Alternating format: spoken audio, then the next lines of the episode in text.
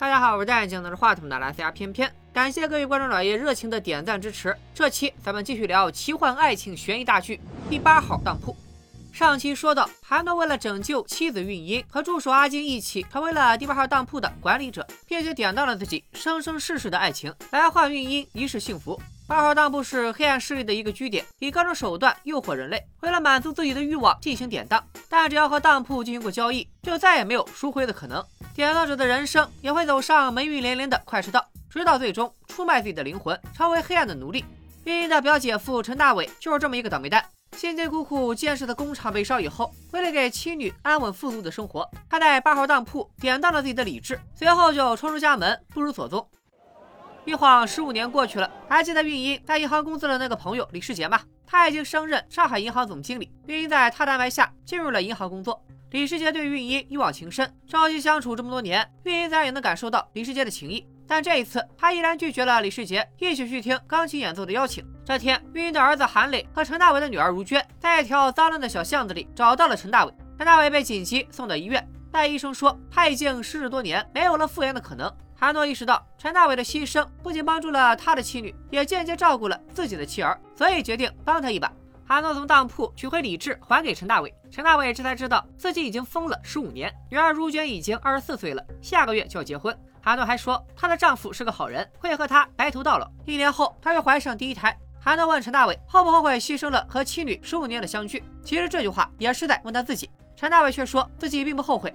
他接着问韩诺，自己还有多少年寿命？得知还有二十年，陈大伟哀叹，还要苦熬这么久。韩诺说自己可以让陈大伟恢复理智，但是当铺有出就要有进，需要拿他女儿未出生的儿子的灵魂来换。这个外孙天生智力低下，对他女儿一家会是个严重的拖累。再说三年以后，如今还会生一个可爱的女儿，性格善良，身体健康，和他的外公很投缘。陈大伟最终也同意了这笔交易。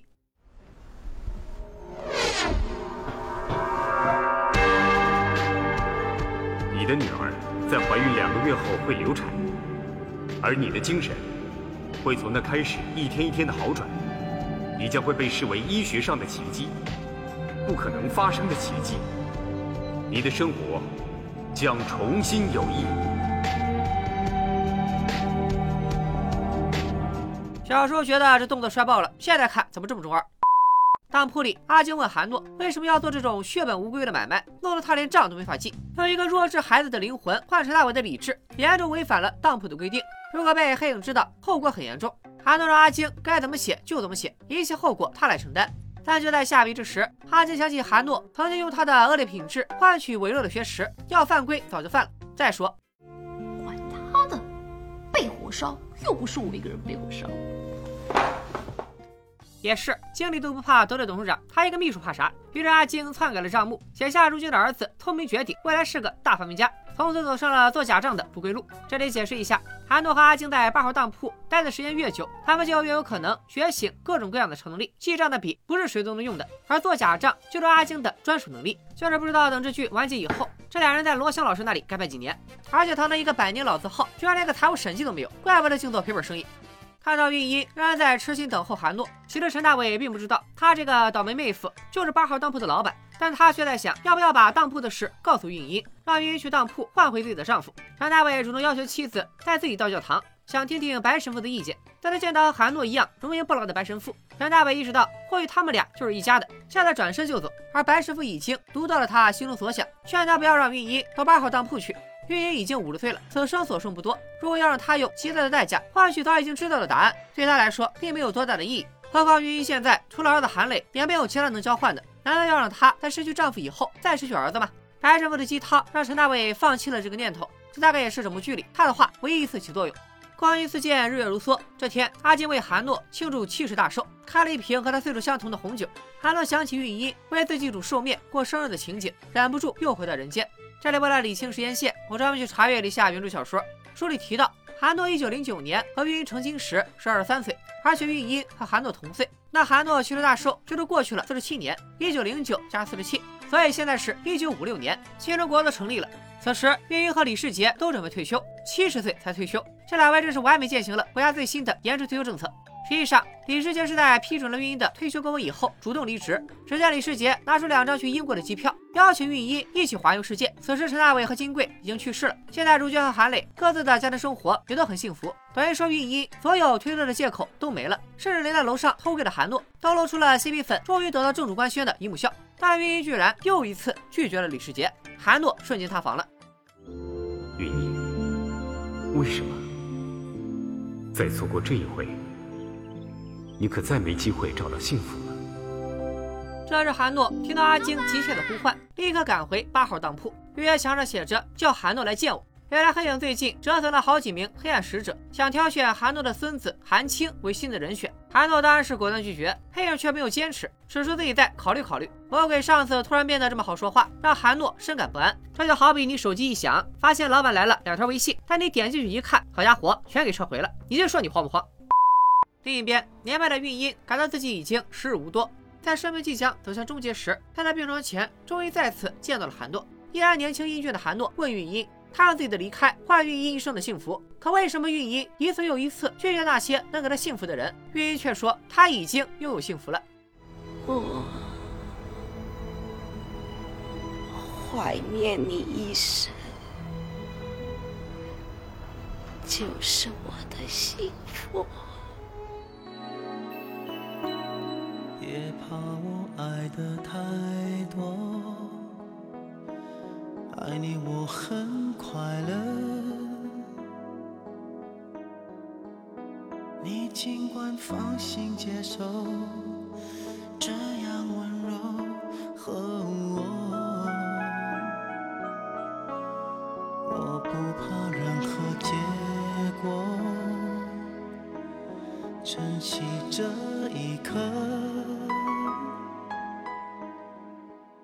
最终，玉英握着爱人的手，含笑离开了人世。这一世，他和韩诺的缘分尽了。之后，带来的故事就要等到第三部了。阿金被韵音的痴情感动，韩诺实在不明白为什么韵音这么固执，不肯接受别人的追求。阿金感叹，有韵音这么坚定不移的爱，难怪韩诺从不会看别的女人一眼。但对点到了爱情的韩诺来说，他已经无法再感受到爱。阿金隐约听到韩诺在心里说了什么，但现在的他法力有限，无法准确感知。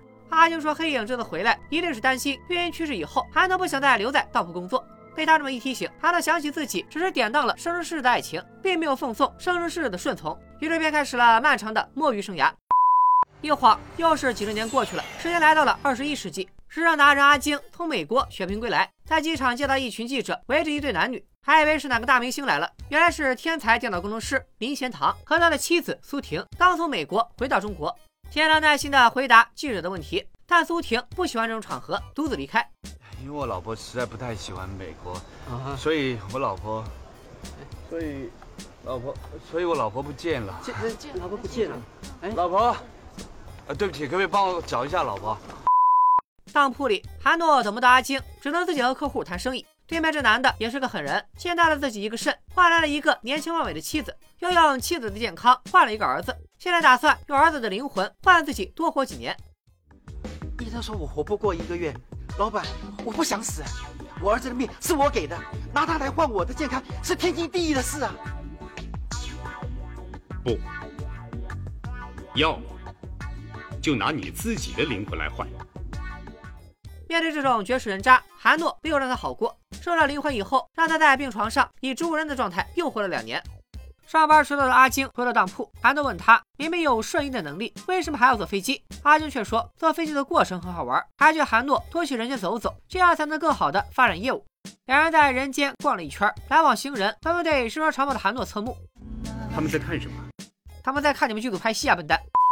回到当铺，韩诺为阿晶调了一杯酒，阿晶觉得很好喝，便起名叫做八号当铺，并要求韩诺以后只准调给他一个人喝。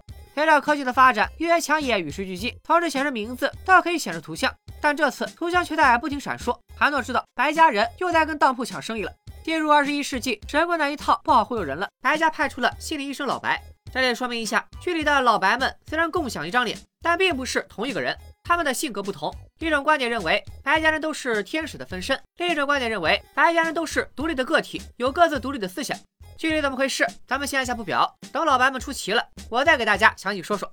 阿晶发现白医生的咨询对象就是苏婷，她不满闲堂忙于工作，经常忽略自己的感受。韩诺表示，近几十年西方文化得到普遍接受，心理咨询就是其中一项。现代人学会用金钱去换取专家的意见，疏解压力。一旦人们不再感受到烦恼痛苦，八号当铺所提供的好处也就不再具备吸引力了。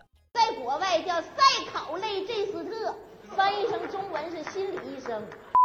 面对百年老字号的倒闭危机，阿牛求韩诺赶紧想办法。韩诺却说，白家人只希望事业大同，人人不爱平等，除非当铺有所行动，否则白家人很少主动与他们发生冲突。眼见韩诺又是先观察一阵子的躺平心态，阿晶实在忍不了了。这些年当铺的生意虽然没少过，但做的都是亏本买卖，每次他写账本的时候都要特意掩饰。阿晶看得出来，自从玉英去世，老板就一直在消极怠工。但现在当铺是他俩的一切，他们走的是一条不归路。身为永生永世的工作伙伴，韩诺不能只考虑自己，也要为他想想。感觉这句可以改名叫怎么办？表王的我遇到了一个咸鱼领导。阿金的话让韩诺心烦意乱。他路过一家叫磊的酒吧，转手就把八号当铺的配方透露给了酒保 Peter。柳橙汁、凤梨汁、葡萄柚汁混合加到七分满，再加入少许的红石榴汁、哈密瓜酒。莱姆酒、陈皮酒和少许的柠檬原汁，有人按配方调过这款酒吗？不知道味道怎么样。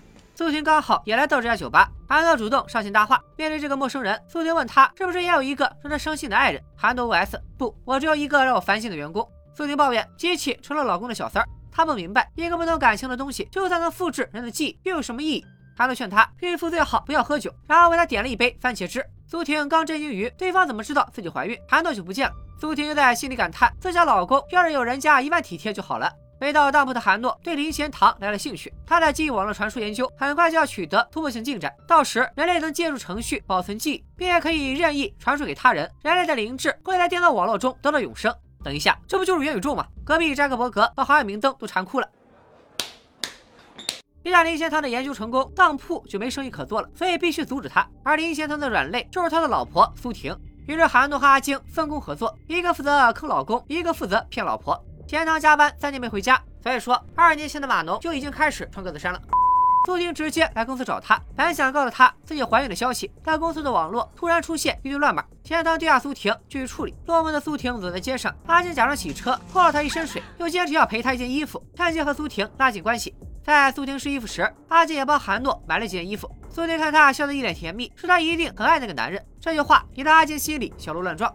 这天是苏婷和林贤堂结婚三周年纪念日，苏婷独自一人买了蛋糕庆祝。想到自己如同守活寡的日子，泪如雨下。这时贤堂回到家，可他却只是来取一件明天会议要穿的西服。就算磕了蛋糕，也没想起今天是什么日子。苏婷再也绷不住了，控诉贤堂只把这个家当旅馆，婚姻对他来说根本就是多余的。面对情绪崩溃的妻子，贤堂手足无措。第二天，他向公司请假，专门陪老婆补过结婚纪念日，还连夜做了行程规划。苏婷终于开心起来。可在商场替老公挑衣服时，田堂的手机又响了，研究又出了问题，田堂只能抛下苏婷赶往公司，连苏婷怀孕的消息都没能把她留住。合着这公司整个技术部就林贤堂一个顶事的。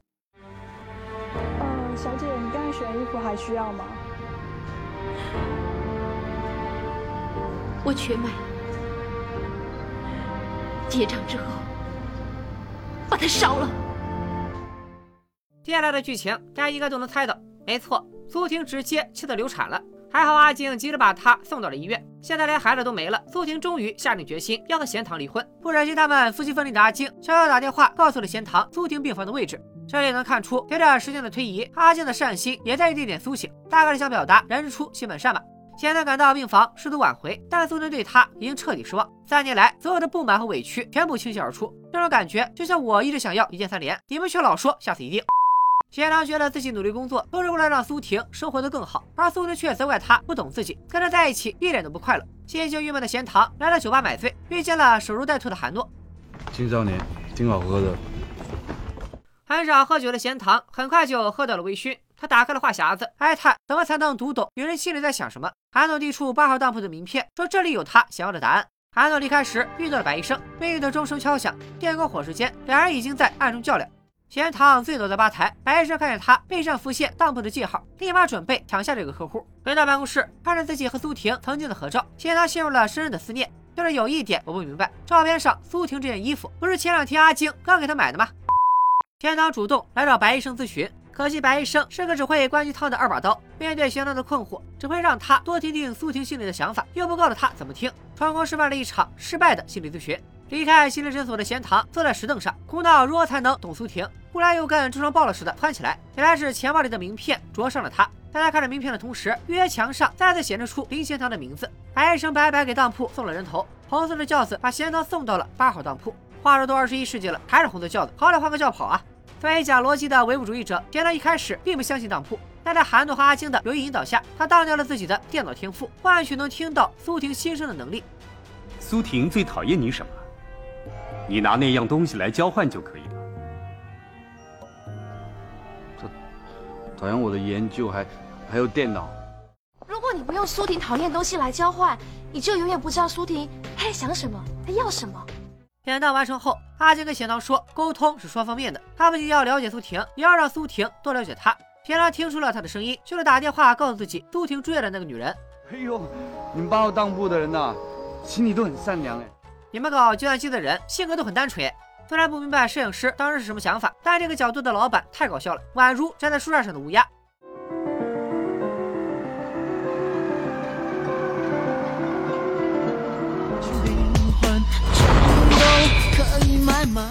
当铺里，韩诺问阿晶什么时候学会了关心别人。阿晶说这只是售后服务。难道韩诺以为他是个只会算计、没有感情的人吗？他到底怎么看自己？韩诺没有正面回答，只给他发了一张优秀员工卡。阿金又想起苏婷对他说过的话，一时间心乱如麻。你一定很爱你的老板。赶回家里闲堂，看见苏婷收拾好了行李箱，立刻上前阻止。已经拥有读取老婆心声能力的他，果然句句都说到了苏婷的心里。今天不走，明天还是会走。你不能每天看着我。我能。恭喜你都会抢答了。面对丈夫的巨变，苏婷暂时放下了离婚的念头。第二天，两人一起逛街。贤堂处处顺着苏婷的想法，只要他心里想到什么，就马上去做，让苏婷觉得他好的有点不真实。经过几天的陪伴，苏婷重新接受了贤堂，也同意他重新回去工作，毕竟自己最喜欢他专注工作的样子。然而，典当了天分的贤堂竟然对计算机还抱有兴趣，就连最基础的入门教材都看不懂了。面对积压了一个星期的问题，变成电脑白痴的他束手无策。同事上次还以为他要跳槽，所以故意摆烂。我典当了我的电脑天分。难道连起码的知识都跟着消失了吗？他没告诉我这样，这这老板没说哎。看吧，这就是不装国家反诈中心 APP 的后果。同意吧，赶紧的。下班路上，手机备忘录提醒贤堂今晚要和苏婷一起吃饭。赴约前，他在花店买了一束玫瑰。苏婷虽然更喜欢百合，但想到这是贤堂第一次主动送花，装也要装出喜欢的样子。这番心里话难免让贤堂有些失落。吃过饭，两人去酒吧喝酒，遇到了白医生。老白以为夫妻矛盾已经解决，却听到贤堂约了两杯八号当铺，当即瞳孔地震。这时韩诺和阿晶也来到酒吧做客户满意度调查，三只老狐狸都装成不认识对方的样子。阿晶羡慕苏婷有一个可以为她付出一切的老公，苏婷反倒羡慕阿晶有韩诺这样一个如此风度翩翩的男朋友。她忍不住拿这个别人家的老公和自己老公对比，吐槽贤堂不够成熟。吐出老婆心中所想的贤堂心生郁闷。本以为苏婷只是嫌自己不够体贴，没想到现在她都学会抢答了，对方还是不满意。吧台边，白医生和韩诺已经是剑拔弩张。不要再来打搅这对夫妻，他们刚刚才度过一个痛苦的关口，让他们平静快乐的过日子吧。我只是来这里喝东西，没有别的目的。白医生要是不嫌弃，我请你喝一杯八号当铺如何？阿江以为八号当铺是自己的专属，没想到韩诺不仅请对家喝，还把配方写给了酒保，允许他卖给其他客人。郁闷的他直接要了一瓶威士忌。喝醉了的阿晶一边抱怨，一边抱着韩诺不让他走。以前他一直以为自己天不怕地不怕，可现在他害怕寂寞。韩诺以为他在说对话，却听到阿晶对自己说出了那三个字：“我爱你。”阿晶的话让韩诺又想起了孕婴，即使点到了爱情，可他依然忘不了孕婴。但爱一个人究竟是怎样一种感觉，他已经无从得知。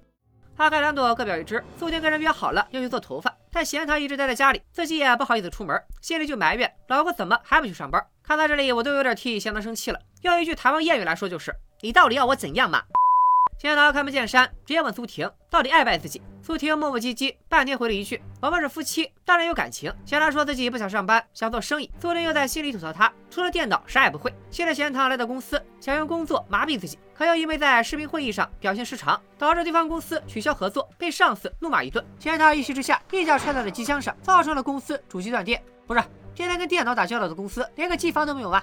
因为给公司造成了严重损失，贤堂被老板停薪留职。他来到酒吧借酒浇愁，苏婷和阿晶恰好也在。苏婷说自己现在确实不再寂寞，但心里的空虚却一天比一天多。他终于明白一件事：自己和贤堂三观不合，从头到脚都是两个世界的人。他不爱，也无法勉强自己去爱这个人。大姐，你咋不早说呀？人家连元宇宙都赔上了。清楚读到苏婷想法的贤堂黯然离开酒吧，喝得醉醺醺回家，穿着皮鞋踩沙发。苏婷在心里抱怨：为什么他这么邋里邋遢？贤堂大叔宣布自己要辞职改行，苏婷又吐槽他自己怎么这么奇怪。这句话让贤堂一下子爆发，和苏婷大吵了一架。他说苏婷根本不知道那些研究对自己有多重要，却只要求自己改变。为了挽留苏婷，他甚至去跟魔鬼做交易。可苏婷还不满足，我没有要你为我改变，就算你怎么改变，也不是我欣赏的类型。等贤堂气得冲出家门，苏婷才开始后悔。自己刚才说话太过分，在小区楼下喝着酒，穿着无所谓的仙堂，忽然就被白医生灌了毒鸡汤。你有一个舒适美满的家庭，你有一个挚爱你的妻子，你花了这么大的代价，去付出这么多，交换的怎么能说没有呢？在白医生的二次助攻下，仙堂决定去八号当铺换回自己的天分。我要去八号当铺换回我的天分，我要一切的一切都像以前一样。回去，已经没有任何东西可以去交换了。再去，只能典当你的灵魂了。以后就万劫不复了，你知不知道？你不能一错再错。你不是我，你不懂我的痛苦啊！